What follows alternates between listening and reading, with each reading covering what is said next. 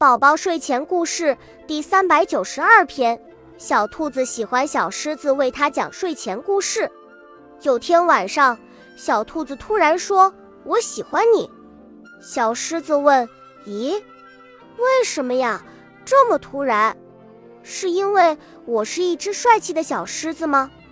小兔子摇了摇头，说：“是因为你是一只给小兔子讲故事的狮子呀。”恭喜你又听完三集，欢迎点赞、留言、关注主播，主页有更多精彩内容。